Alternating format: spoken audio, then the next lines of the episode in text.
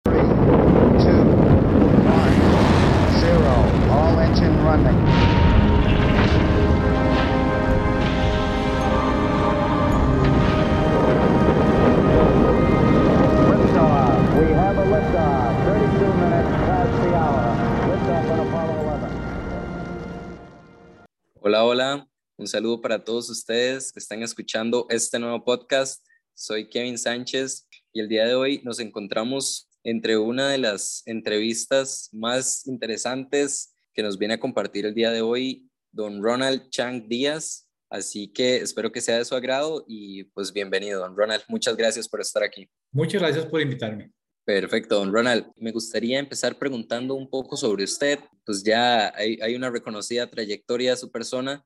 Sin embargo, eh, ¿qué nos puede mencionar? ¿Dónde nació esa pasión por dedicarse al tema ingenieril, el tema espacial posteriormente, eh, los pasatiempos que existen en, en esos ratos libres y un poco más sobre su vida que nos pueda compartir. Bueno, muchas gracias. Este, muy bien. Eh, yo nací en Costa Rica. Toda mi infancia la pasé en la zona de Escazú, eh, cuando Escazú era los pobres, ¿no? No como es ahora. De, este, trabajaba como un este, pistero de una gasolinera. En esa época mi papá estaba vivo, ¿no? Y em, siempre fui muy bueno en la, en la escuela y en el colegio en matemáticas y en ciencias. Era bastante malo en los idiomas. El español siempre me costó bastante, ¿no?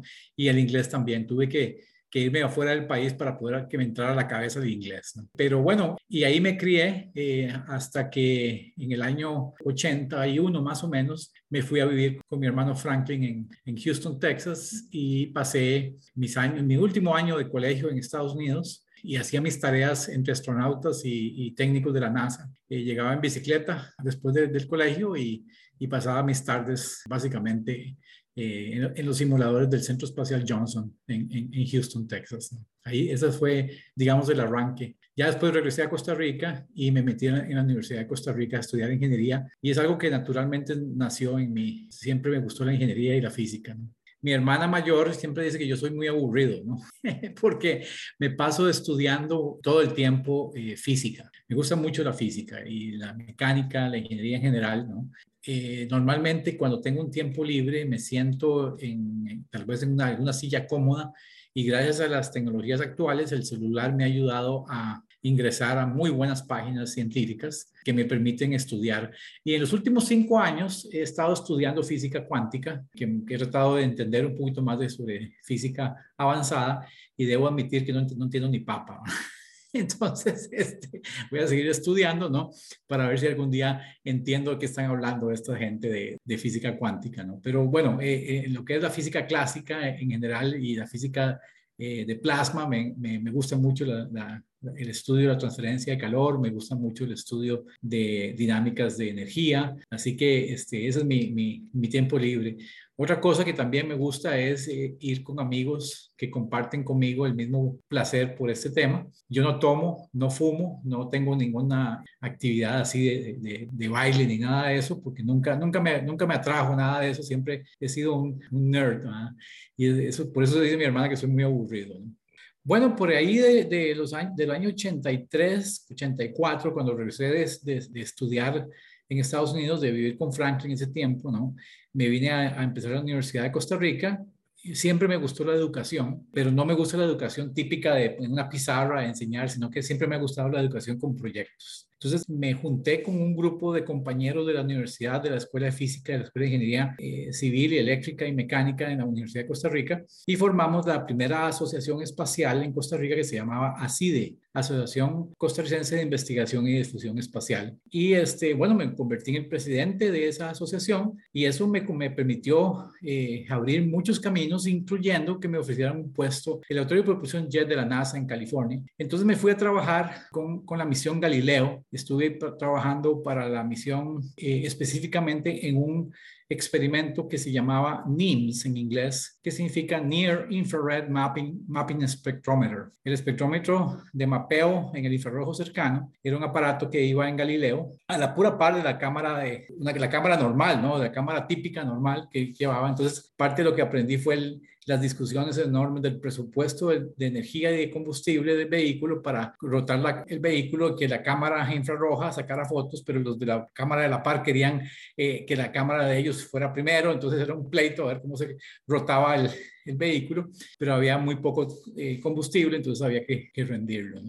Ahí estuve un tiempo trabajando oficialmente. El primer costarricense en el área científica en la NASA fue eh, Franklin. La segunda costarricense fue Janet Benavides y el tercero fui yo. Este, claro, yo no me quedé ahí. Eh, en esa época estaba muy ennoviado y mi novia pues no quería ir a California, entonces me vine para Costa Rica y me casé con ella y todavía hoy estoy casado con ella. Entonces, este, Eso fue, pero me vine a Costa Rica y formé una empresa, una empresa de ingeniería aquí en Costa Rica bastante grande y desarrollé muchos proyectos de construcción. Hice, he llevado una carrera impresionante de, de miles de metros cuadrados en áreas de industriales, comerciales, he hecho edificios de varios pisos, he hecho naves industriales grandes para empresas como Unilever, hoteles, este, hospitales. Entonces tengo pues bastantes años de, de canas en el área de la ingeniería de ejecución de obra y control de, proyectos. ¿no? Pero paralelamente a eso, con la asociación ACIDE y después formamos otra asociación, siempre promoví la educación STEM, la educación en ciencia y tecnología, eh, ingeniería. Me, me, gusta mucho también la medicina, estudio un poco de medicina, pero más que todo asociada a la ingeniería, o sea, lo que es equipos asociados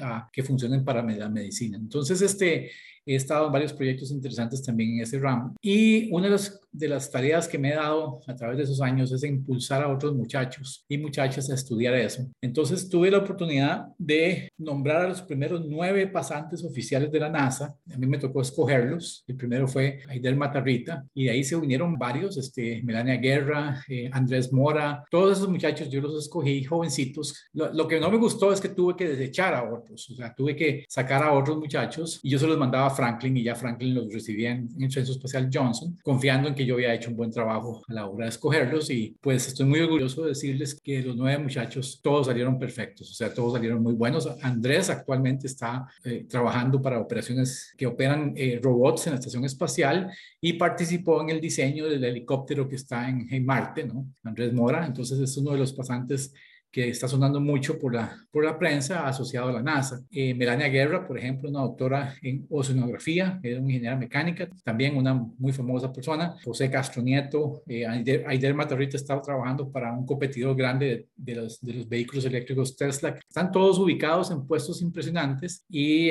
ahora ellos se dedican también a ayudar a otros muchachos. Entonces, el efecto de promover muchachos genera otros muchachos en el futuro. Así, así vamos, esa es más o menos la idea. Perfecto, don Ronald. Qué provechoso es ver eso que usted nos comenta, en la manera que se comparte todo ese aprendizaje y genera sus frutos y posteriormente también va siguiendo como un ciclo donde esas personas que en algún momento recibieron esa oportunidad ahora tratan de compartir no solo su experiencia, sino abrir más oportunidades para otras personas, las nuevas generaciones, ¿verdad? Entonces, es muy provechoso ver eso. Y bueno, entonces a partir de ahora vamos a empezar a dedicar lo que es la entrevista a una organización en la cual usted forma parte directamente y sería pues nada más y nada menos que la Comisión Aeroespacial del CEFIA o el Colegio Federado de Ingenieros y Arquitectos. Entonces, ¿qué nos puede comentar al respecto sobre su historia y la misión que tienen, al igual que recalcar esa importancia que desde el CEFIA se puedan trabajar bajo estos esquemas espaciales. Finalmente, también cómo está conformado el equipo, las personas, un grupo multidisciplinario y demás. Entonces, ¿qué nos puede comentar al respecto? Bueno, muy bien. Este, la industria espacial es movida por ingenieros e ingenieras, básicamente. O sea, la industria espacial, usted ve todos estos cohetes, eh, todos los vehículos espaciales, todos los este, sistemas de control y navegación, eh, todos los sistemas de cuidado de los, de los astronautas, todo lo que usted observa en operativos son ingenieros e ingenieras que hicieron eso. Eh, por alguna razón, los ingenieros e ingenieras en Costa Rica han quedado rezagados en ese conocer del tema aeroespacial. Eh, hace unos, ¿qué? unos seis años se disparó en la industria espacial y se estima que vaya a crecer, en este, digamos, en el 2020 anduvo como en 400 millardos de dólares en, todo, en toda la industria. Y para un dato interesante es que la NASA representa como un 5% de esta industria. Entonces la gente cree que la NASA es todo, ¿no? Y, no, la NASA es un jugador muy, muy importante, pero es un jugador del gobierno de Estados Unidos, pero hay otros gobiernos que también tienen dinero y, y todo está ligado también a las empresas privadas. Entonces, las que realmente ejecutan las obras son los, los empresarios privados que se animan a, a, ganar estos contratos. Entonces, eh, gracias a un grupo de gente que tenemos en el colegio, empezamos a promover la idea de convertir el Colegio Federado de Ingenieros y de Arquitectos en el primer colegio profesional de Costa Rica oficialmente operando en el tema aeroespacial. De ahí ningún colegio lo ha hecho, no sé, me tiene extrañado que los médicos no se hayan metido en esto, los, me tiene muy extrañado los abogados también, eh, este, los veterinarios, la tecnología de alimentos, biólogos, químicos, todos esos colegios ahora estamos tocando la puerta a través de tesis y otras cosas para que los colegios empiecen a animarse. Entonces, una de las funciones de la Comisión del Colegio Federado es también invitar a otros profesionales y a otros colegios profesionales a que se nos unan y empezar a decirle a los muchachos jóvenes, miren, ustedes van a ser profesionales de la ingeniería, de la, arquitectura, de la topografía, de ingeniería mecánica y eléctrica, que son más razonables. lo que es civil, mecánico, eléctrico, todo el mundo lo entiende. Mucha gente no sabe que también los arquitectos y los topógrafos están involucrados. Entonces, este, lo que logramos hacer fue formar una comisión paritaria donde tenemos eh, representantes de, de los cinco colegios que forman parte del Colegio Federado. Los cinco colegios son, bueno, el CIEMI, que es el Colegio de Ingenieros eh, Eléctricos, Mecánicos e, e, Industriales, ¿verdad? el Colegio CITEC, que es el Colegio de, Tecnólogos, ¿verdad?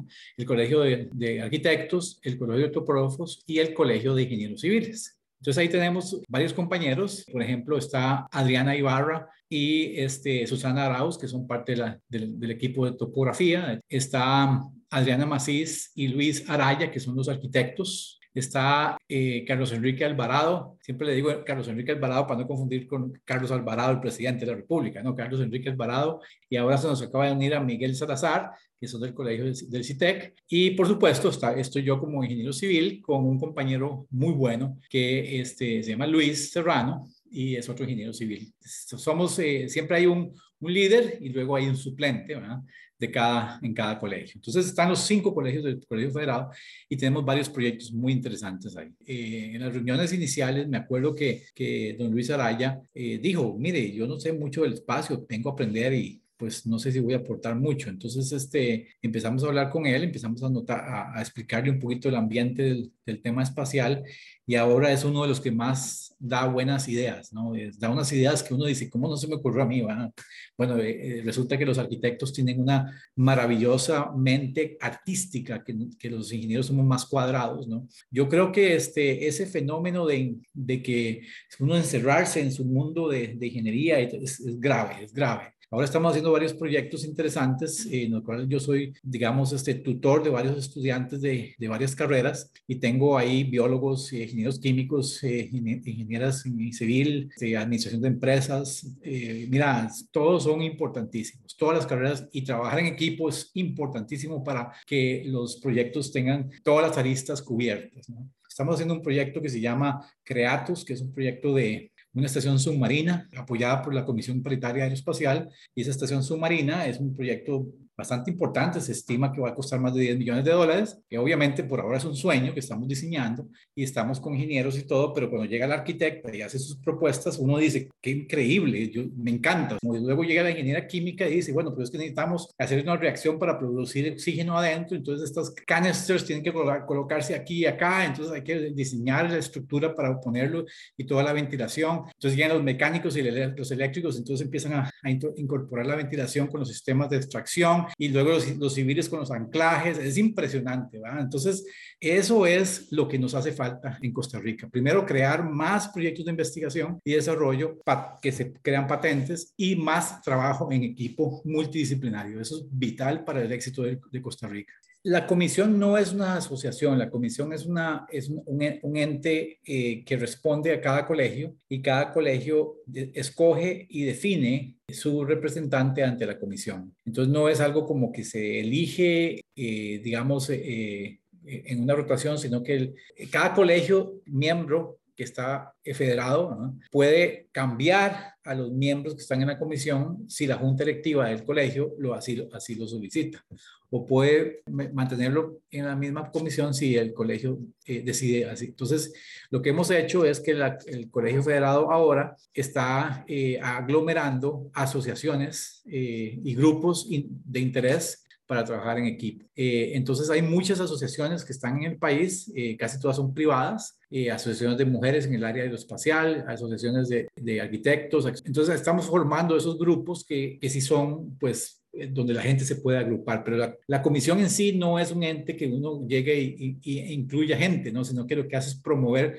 más bien la creación de asociaciones. Entonces, definitivamente, si alguien se quiera incorporar con nosotros, sería a algún proyecto o, se o puede proponer proyectos. Ahí sí, entonces lo que nos ponemos a trabajar como en subcomités y esos subcomités podrían convertirse en una, asociación posteriormente y se salen de la estructura, ¿no? Creamos estructuras nuevas que forman eh, grupos de interés creo que si acaso hemos fallado una reunión a través de, todos los meses que hemos estado. Hay mucho entusiasmo en el grupo, casi nunca falla ninguno, porque los proyectos que estamos haciendo son tan interesantes que es casi imposible decir que alguien se, se quiera salir. ¿no?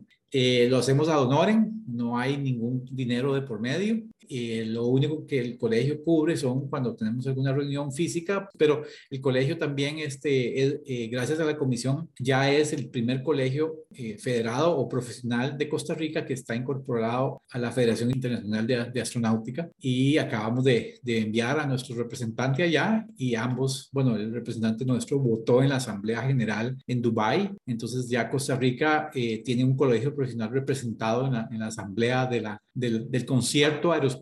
Yo le decía a, a nuestros representantes que, que sería bonito que, que, algún día se haga un congreso aquí en Costa Rica de la Federación Internacional de, de Astronáutica, pero es imposible, por lo menos hasta el momento, porque se requiere como 20 centros de convenciones como que tenemos aquí actualmente. Entonces... no tenemos la capacidad para llenar el tamaño y la escala de una, de, de una convención así pero sí, por lo menos ya estamos jugando en ese, en ese partido. Perfecto, don Ronald, comprendo. Nos va quedando un poco más claro, ¿verdad? Todo ese panorama respecto a la Comisión Aeroespacial del CEFIA. Sin embargo, ¿qué nos puede comentar sobre esas actividades o los proyectos más sobresalientes, ¿verdad? Que tienen que ver con, con todo este tema de la industria espacial y que involucra también a otras industrias como tal. Y posteriormente podríamos compartir un poco lo que son las redes para que las personas estén atentas a las futuras actividades de ustedes. Bueno, la comisión tiene como uno de los objetivos más importantes es que todos los profesionales del Colegio Federado empiecen a involucrarse en el negocio y la industria aeroespacial. Entonces, parte de lo que estamos haciendo es desarrollando una serie de, de proyectos que van hacia ese camino. Dentro de esos conceptos están asociados también a, por ejemplo, el tema de, de registro de vehículos espaciales en, en, el registro de la propiedad. Estamos participando, apoyando al gobierno de Costa Rica, bueno, al, al, registro en general, porque ya Costa Rica tiene una ley de registro de objetos espaciales. Eh, estamos este, apoyando eso, porque viene, viene un crecimiento enorme en la colocación de vehículos espaciales con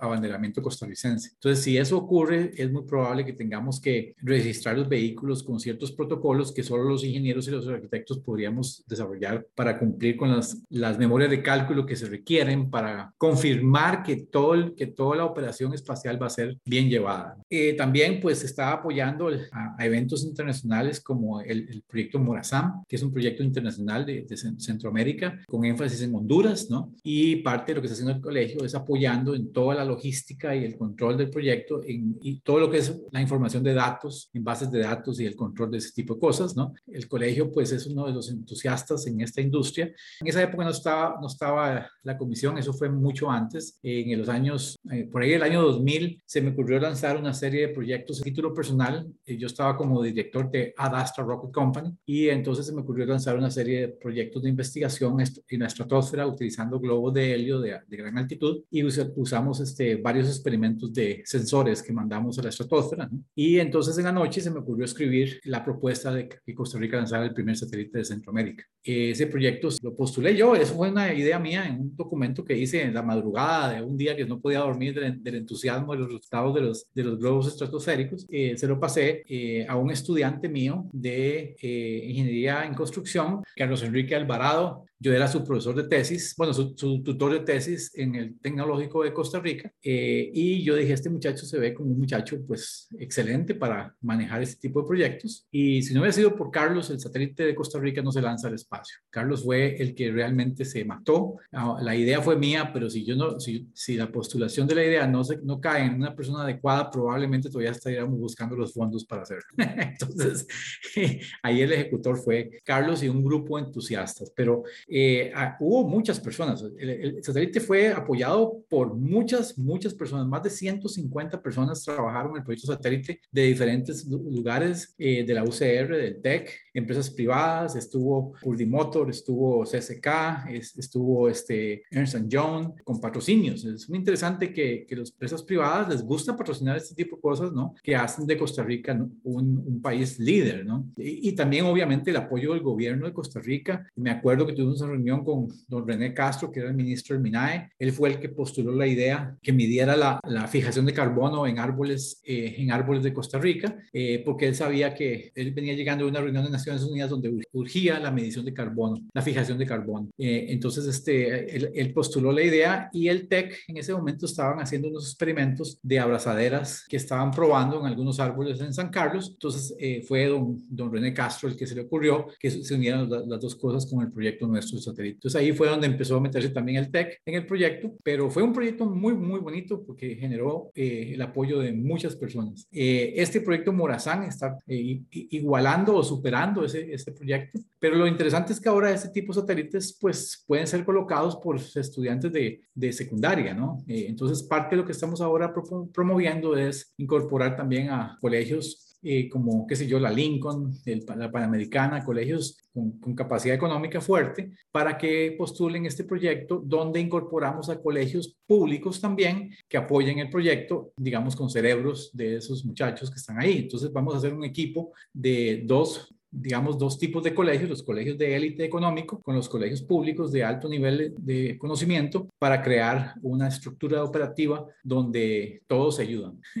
todos los miembros de la comisión tienen proyectos y yo tengo los míos, te este, estoy hablando un poquito de los míos, pero mis compañeros tienen otros fabulosos donde yo participo como apoyo. Yo les puedo dar algunos de los míos, pero no quisiera pues dañarles a ellos sus proyectos, ¿no? Porque cada quien tiene sus ideas. Eh, nosotros, por ejemplo, en el caso mío, yo tengo otro proyecto muy interesante que estamos haciendo, conglomeración del regolito lunar en el LANAME, con dos estudiantes, una estudiante de ingeniería química con una estudiante de ingeniería civil.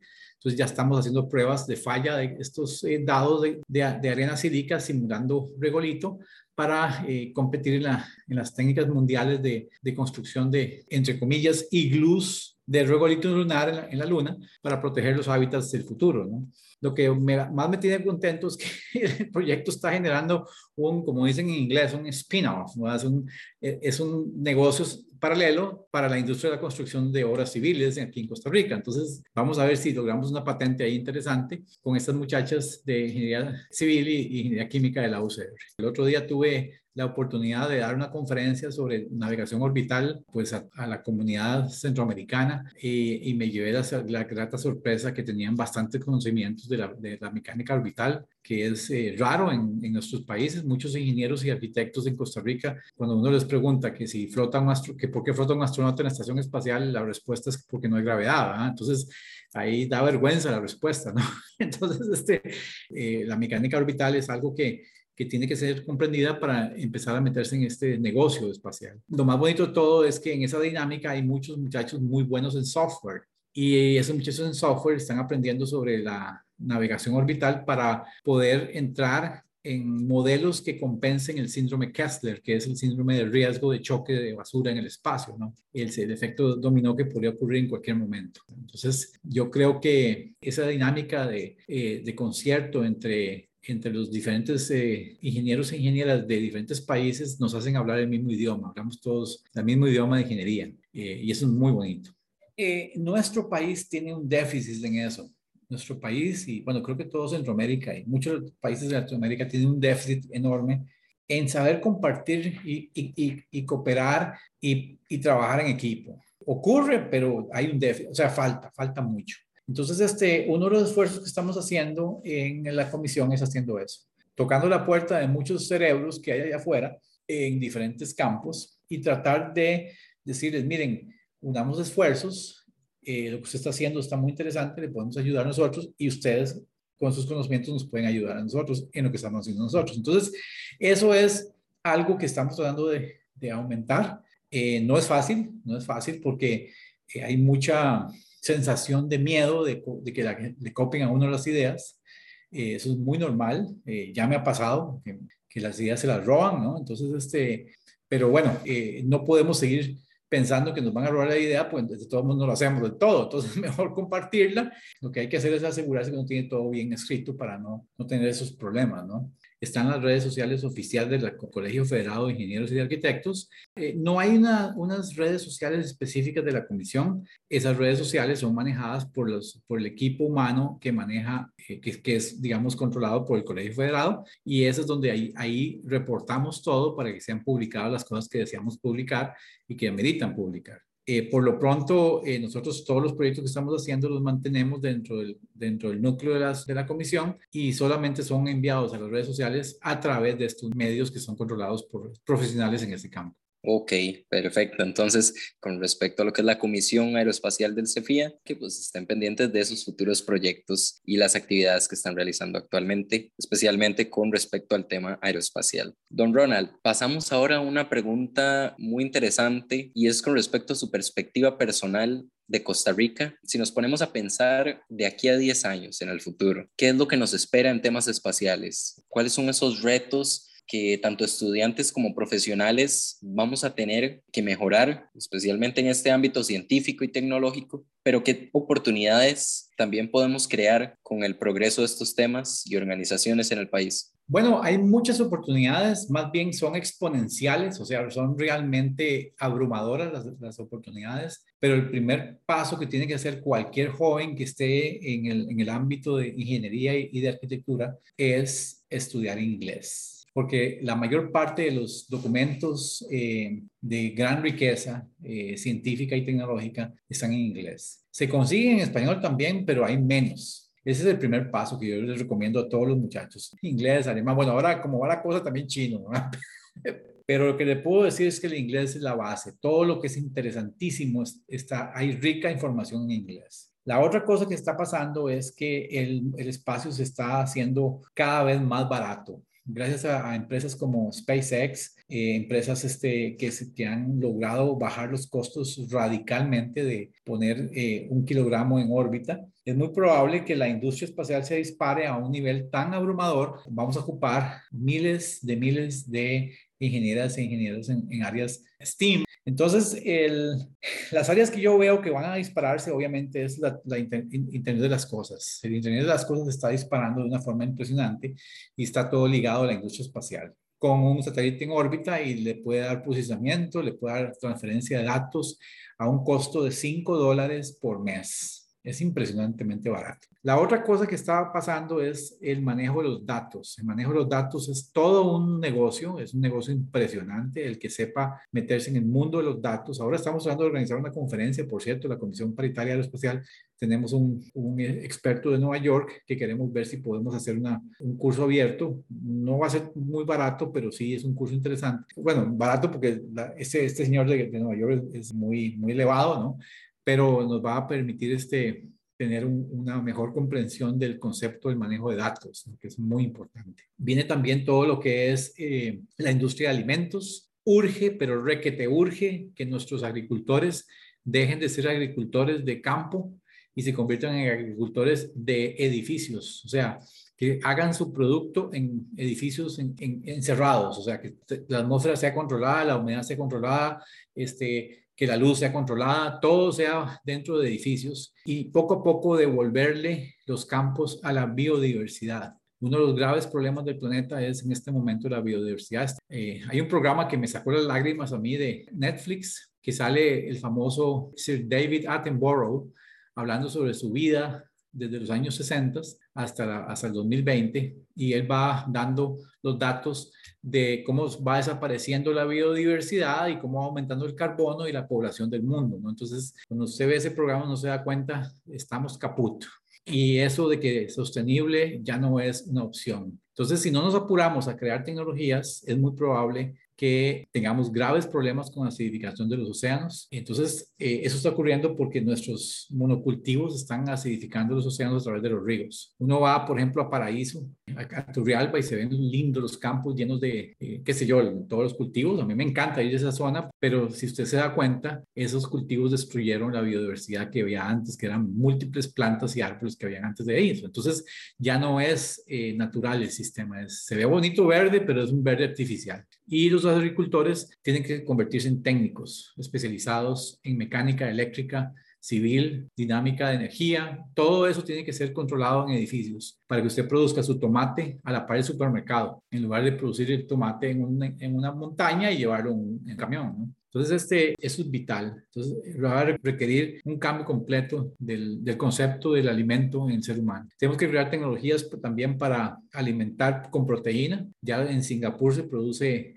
carne de, pollo en un plato de cultivo ya no tenemos que sacrificar a los animales. Entonces, este, eh, la idea es que se produzcan en platos de cultivo. También están en Israel creando eh, carne de vaca, también en platos de cultivo. Entonces, también las vacas y, y, todo eso produce mucho metano. Entonces, al, producirlo en, laboratorio, ya no vamos a producir metano por dicha de los animales. Entonces, bueno, ese es más o menos un vistazo de lo que viene. Todo lo que es energía es importantísimo que comprendamos el hidrógeno. El hidrógeno es el elemento número uno de la tabla periódica. El universo ya nos dio un mensaje claro que el, hidrógeno es la base de la energía. Sabemos que todas las reacciones termonucleares de los soles y las estrellas es básicamente hidrógeno. Por lo tanto, yo soy firme creyente de que los vehículos del futuro tienen que ser de hidrógeno y no de baterías convencionales, sino más bien baterías de tanques de hidrógeno pero eventualmente podremos llevar ese hidrógeno a una reacción de, termonuclear que nos permita generar mucha energía eléctrica a los sistemas. Lo veo bastante difícil para los jóvenes. El mundo se está complicando, el planeta se está convirtiendo en un planeta agresivo. Entonces, cuando hablamos de, de que vamos a viajar a Marte para vivir en Marte y de crear tecnología para vivir en Marte, en realidad no es eso. Eh, en realidad lo que estamos haciendo es creando la tecnología para vivir en Marte, pero porque la Tierra se va a convertir en Marte, por culpa nuestra. ¿no? Eh, yo cuando estaban en, el proceso de, de aprobación de esa ley, yo, yo fui un crítico de la agencia espacial, de la ley, yo no quería que pasara como estaba escrita. Entonces, este, eh, ya, no, ya no puedo hacer nada, pues ya fue aprobada. El presidente de la República mencionó una serie de, de comentarios cuando la, la, firmó diciendo que había, tenía que arreglarse. Y el Colegio Federado de Ingenieros y Arquitectos mandó una carta indicando lo que tenía que ser corregido. Entonces, este... Eh, como no ha sido corregido todavía, yo no soy un partícipe de la estructura actual de cómo está diseñada, pero como ya está formada, ya está hecha, entonces ojalá que el equipo que tome control de esa agencia espacial, ese equipo va a ser la clave. Si ese equipo es bueno y tiene gente muy, muy visionaria, entonces tal vez funcione muy bien y entonces eh, estemos todos contentos. Perfecto, don Ronald. Eh, para ir concluyendo lo que es la entrevista del día de hoy, dentro de todo ese camino dentro de toda su experiencia y esa trayectoria que nos ha comentado el día de hoy, ¿cuáles son los consejos más importantes para motivarnos a seguir luchando por nuestros sueños? ¿Cuáles son esas frases o esas lecciones que la vida le ha enseñado y que nos pueden ayudar a muchos de nosotros a dedicarnos a lo que realmente nos apasiona? Básicamente, ¿cuál sería su mensaje final? Mi experiencia me dice que si usted sueña algo, es posible lograrlo. Eso lo aprendí de mi hermano mayor, por supuesto, soñó ser astronauta, se convirtió en astronauta. Yo he hecho muchos proyectos desde el satélite que lo, que lo soñé y lo escribí y se hizo realidad. Ahora estoy haciendo algunos proyectos que también creo que se van a hacer realidad. Eh, estamos en eso trabajando duro. Pero lo más importante es creérsela y creérsela que usted con buen criterio, eso sí, tiene que tener buen criterio, no es, que se haga imaginar algo y no tiene ningún criterio científico que lo apoye, ¿no? Pero si usted quiere hacer algo realmente, y aunque sea gigantesco, hay que creérsela. Y una de las cosas que a mí me ha pasado en mi vida ha sido que yo he sido un entusiasta eh, en la educación y también he sido empresario. He hecho negocios, he hecho proyectos de todo tipo. Cuando he sido empresario, he tenido éxitos y he tenido fracasos, pero siempre que he sido educador, siempre he ganado. Entonces, si usted educa, gana porque la persona que, se está educando se mejora y uno mismo también se mejora con eso. Entonces, el mensaje que doy es que toda persona debe dedicarse una vez que tiene cierto conocimiento, a educar al prójimo, a, las nuevas generaciones, ojalá en áreas científicas. La, la, motivación de un muchacho y una muchacha es simplemente está interna. Deben incorporarse proyectos donde aprendan a hacer cosas juntos con otros compañeros. Y cuando logran el éxito de ese proyecto que están haciendo, se van a motivar muchísimo porque fueron, hicieron exitosos. Nunca se sientan mal por fracasar. Lo que tienen que sentirse mal es de no levantarse de nuevo.